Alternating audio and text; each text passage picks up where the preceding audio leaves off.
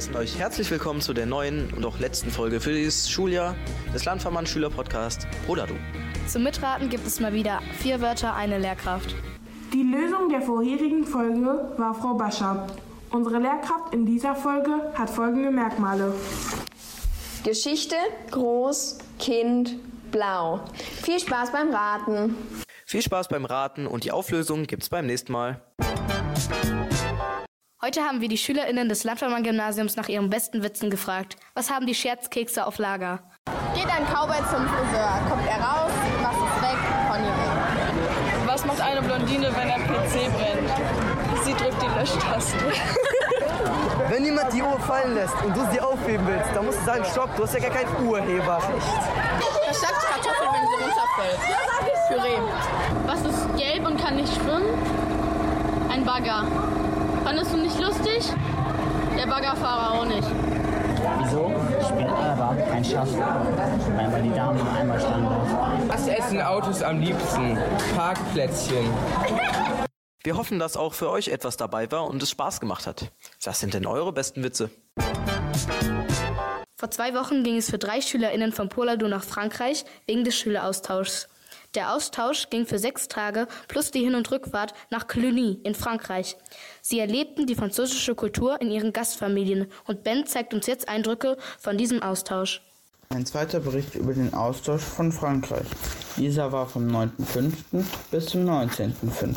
Am Mittwoch ging es für mich um 7 Uhr aus dem Haus. Mein Austauschschüler und ich wurden zur Bushaltestelle gebracht. Von dort aus ging es in einer 30-minütigen Fahrt zur Schule. Da musste ich weitere 40 Minuten warten, bis die Schule begann. Für alle, die bei dem Austausch dabei waren, gab es ein Frühstück und eine Begrüßung der Schulleitung. Diese war auf Französisch und wurde von meinem Französischlehrer übersetzt, aber an sich verstand ich sie. Dann gab es ein Frühstück mit französischen Klassikern, wie zum Beispiel Croissants oder kleinen Zimtrollen oder sowas ähnliches. Danach ging es für mich in französischen Unterricht, nämlich einer Mischung aus Erdkunde, Politik und Geschichte. Ich verstand einiges. Es ging um das Rentenalter, was in Frankreich erhöht wurde. Der Unterricht ist nicht wie in Deutschland mit Melden oder einer mündlichen Note, sondern er wurde von einer Lehrerin gemacht und es gibt eher Tests, was für mich neu war. Und ich bin glücklich, dass dieses System nicht in Deutschland so ist. Nun ging es für mich in Mathe, wo eine Arbeit besprochen wurde, wo ich durch das schnelle Französisch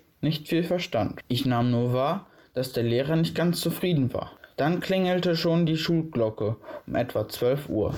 Eigentlich geht die Schule bis 17 Uhr, aber nicht am Mittwoch. Für viele ging es nach Hause und für mich ging es in die Cafeteria, wo es eine rote Grütze mit Wurst, einem Salat und einer Art Zimtschnecke gab, was ganz lecker war. Nun ging es für mich zu einer Art Flugschule, wo ich mir aber nicht genau sicher bin. Es ging aber sehr viel über Flugzeuge und Aerodynamik in der Luft, was sogar für mich ein bisschen spannend war. Dort gab es auch eine Pause, wo zum Glück auch jemand war, der Deutsch konnte, wo man sich auch in seiner Muttersprache verständigen konnte. Dann ging es nach dem anstrengenden Tag nach Hause, wo der Tag langsam mit einem Gesellschaftsspiel und dem Abendessen, wo es selbstgemachten Flammkuchen gab, beendet wurde. Man muss aber sagen, dass mein Austauschort Cluny auf dem Land ist und so nicht so gutes Internet gibt, etc. Natürlich bekam ich bei der Ankunft einen kleinen Kulturschock, da vieles anders war, als ich von zu Hause gewohnt bin. Da muss ich noch eine Aussage von meinem letzten Beitrag korrigieren. Natürlich können wir nicht besser Französisch als unsere AustauschpartnerInnen, sondern wir können besser Französisch als sie Deutsch. Das waren ein paar Eindrücke von dem Frankreich-Austausch, wie die Kultur für einen Deutschen ist. Außerdem habt ihr damit einen Eindruck von der französischen Kultur bekommen. Was man betonen muss, ist, dass der Austausch für die Länder Deutschland und Frankreich von großer Bedeutung ist, damit die gute Beziehung zwischen den beiden Ländern Bestand hält, weil wir nicht in Beziehung, wie wir sie im Mittelalter war, haben wollen. Habt ihr schon mal ein historisches Buch gelesen?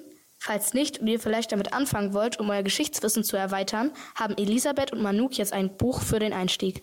Himmel ohne Sterne. Der lange Weg nach Palästina ist ein deutscher historischer Roman von Rainer Maria Schröder, der für seine gut recherchierten Bücher bekannt ist. Es geht um die Schicksale unterschiedlicher jüdischer Jugendlicher, die sich auf den gemeinsamen Weg der Alija Bet, der illegalen Einwanderung in das britische Mandatsgebiet Palästina machen. Die Geschichte des Abenteuers spielt in den Jahren nach 1946, also kurz nach dem Zweiten Weltkrieg Weltkrieg. Der Roman erzählt die Wege der Cousinen Lea und Sophie, welche sich nach einem Streit der Eltern aus den Augen verloren hatten und sich erst kurz vor der Überfahrt von Frankreich nach Palästina wieder treffen. Auch wenn zwischendurch ein wenig Romantik zu spüren ist, handelt der Roman hauptsächlich von dem illegalen Weg in eine neue Heimat und allen Gefahren, Emotionen und Erlebnissen, die dabei auf die Jugendlichen warten. Bei diesen geht es oft sehr aufregend zu. Die Geschichte ist also nichts für schwache Nerven. Außerdem sollte man sich für Geschichte und persönliche Tragödien interessieren. Es geht viel um Religion, den Weg zum Glauben und was man für die eigene Religion zu opfern bereit ist. Ich finde den Schreibstil sehr gut zu lesen und aufregend. Die Emotionen sind gut rübergebracht, so dass man sich in die Personen hineinversetzen kann. Auch, dass immer mehr Details und Hintergrundinformationen ans Licht kommen, halten den Lesefluss aufrecht und sorgen dafür, dass der Spannungsbogen aufrecht bleibt. Das Buch ist sehr zu empfehlen für alle, die sich für Geschichte interessieren und gut mit Spannung umgehen. Achtung, Triggerwarnung. Es ist von Tod, Anschlägen, Suizid und Missbrauch die Rede. Wir haben zwar keine bestimmte Altersbegrenzung, ab wann man so etwas lesen sollte, aber bitte seid wirklich bereit dafür, wenn ihr es lesen wollt. Wir hoffen, dass euch das Buch gefallen hat. Bestimmt wird euer Geschichtslehrer sich freuen, wenn ihr das Buch gelesen habt. Wir haben mehrere neue Lehrer an unserer Schule und natürlich wird einer dieser direkt interviewt, um eine Vorstellung dessen zu haben. Mit wem bin ich hier? Mit Herrn Schlüter. Welche Fächer unterrichten Sie? Chemie und Erdkunde. Ich hatte beide Fächer bereits in meinem eigenen Abitur, Chemie als Leistungskurs und Erdkunde als drittes Fach. Und da ich naturwissenschaftlich sehr interessiert bin, habe ich mich für diese Fächer dann im Studium entschieden. Beide Fächer überschneiden sich ja aber auch und ergänzen sich auch in bestimmten Bereichen. Und ich glaube, gerade in unserer heutigen modernen Welt sind beide Fächer von großer Bedeutung. Waren Sie selbst gut in Chemie und Erdkunde? Ich war in beiden Fächern selber gut, da mich das aber auch immer interessiert hat, was wir dort gemacht haben. Wieso sind Sie Lehrer geworden? Weil ich sehr gerne mit Kindern und jungen Erwachsenen zusammenarbeite und das auch bereits äh, seit meiner Kindheit getan habe. Während der Schulzeit habe ich dann auch Nachhilfe gegeben und mich über die Erfolge meiner Nachhilfe Schülerinnen und Schüler immer sehr gefreut. Wollten Sie schon früher immer Lehrer werden oder was anderes? Eigentlich wollte ich seit der ersten Klasse Lehrer werden. Ich bin ein bisschen geprägt durch meine Eltern und durch meine Familie. Da sind selber viele zahlreiche Lehrer drin und so habe ich schon relativ früh einen Einblick in den Lehrerberuf erhalten. Was erwarten Sie von Ihren Schülern?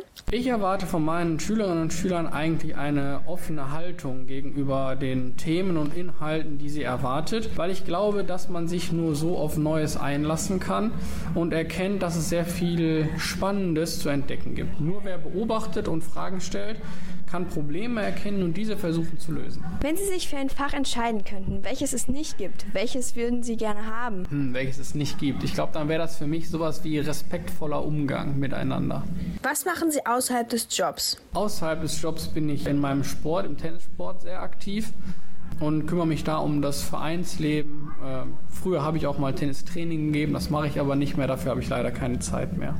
Sind Sie früher zu spät gekommen und wenn ja, was war Ihre beste Ausrede? Boah, ich bin früher als Schüler sehr selten zu spät gekommen, da ich immer mit dem Bus zur Schule fahren musste und der Bus ist äh, zeitig gefahren. Tendenziell bin ich aber, wenn ich mal zu spät kam, glaube ich, mit der Wahrheit immer am besten gefahren. Jetzt habt ihr einen Einblick von Herrn Schlüter und vielleicht seht ihr ihn auch mal auf dem Schulhof. Am 16., 19. und 20. Juni finden die Projekttage statt. Wenn ihr in der 5. bis 9. Klasse seid, dann habt ihr höchstwahrscheinlich eines der 40 tollen Projekte gewählt. Ich habe euch befragt und das waren eure Antworten. Welches Projekt hast du gewählt? Erlebnispädagogik. Hast du dein Lieblingsprojekt gewählt und wenn ja, warum? Ähm, nein, weil ich habe etwas zu spät gewählt. Eigentlich wollte ich äh, zu jung trifft alt, aber das hat nicht geklappt. Was erhoffst du dir? Dass ich neue Freunde kennenlerne und dass wir alle viel Spaß gemeinsam haben. Welches Projekt hast du gewählt? Ich habe die Römer-Fahrradtour gewählt. Hast du dein Lieblingsprojekt gewählt? Wenn ja, warum war es dein Lieblingsprojekt? Ja, ich habe ein Lieblingsprojekt gewählt, weil ich mit meinen Freunden gerne Fahrrad fahren würde und wegen unserer Lehrerin, weil die wollte auch gerne, dass wir alle mit dabei sind. Was erhoffst du dir? Sehr viel Spaß und auch eine gute Reise. Ach, ich freue mich schon auf die Projekttage. Und wir hoffen, ihr auch. Wir verabschieden uns für dieses Schuljahr. Jetzt bald kommen die Sommerferien und somit eine kleine Pause von unserem Podcast. Aber bevor wir euch jetzt in die wohlverdienten Sommerferien überlassen, haben wir euch noch gefragt, was denn eure Reiseziele sind. Wir haben euch gefragt, Und an der Spitze stand mit 13% Spanien als beliebtestes Reiseziel. Italien war ganz knapp darunter. Aber anscheinend ist die Schweiz nicht so beliebt, denn nur zwei Leute haben das als Reiseziel ausgewählt. Außerdem wollen die meisten von euch an Reiseziele, die wir gar nicht in unserer Umfrage erwähnt haben. Und jetzt überlasse ich euch in eure wohlverdienten Sommerferien. Bis bald.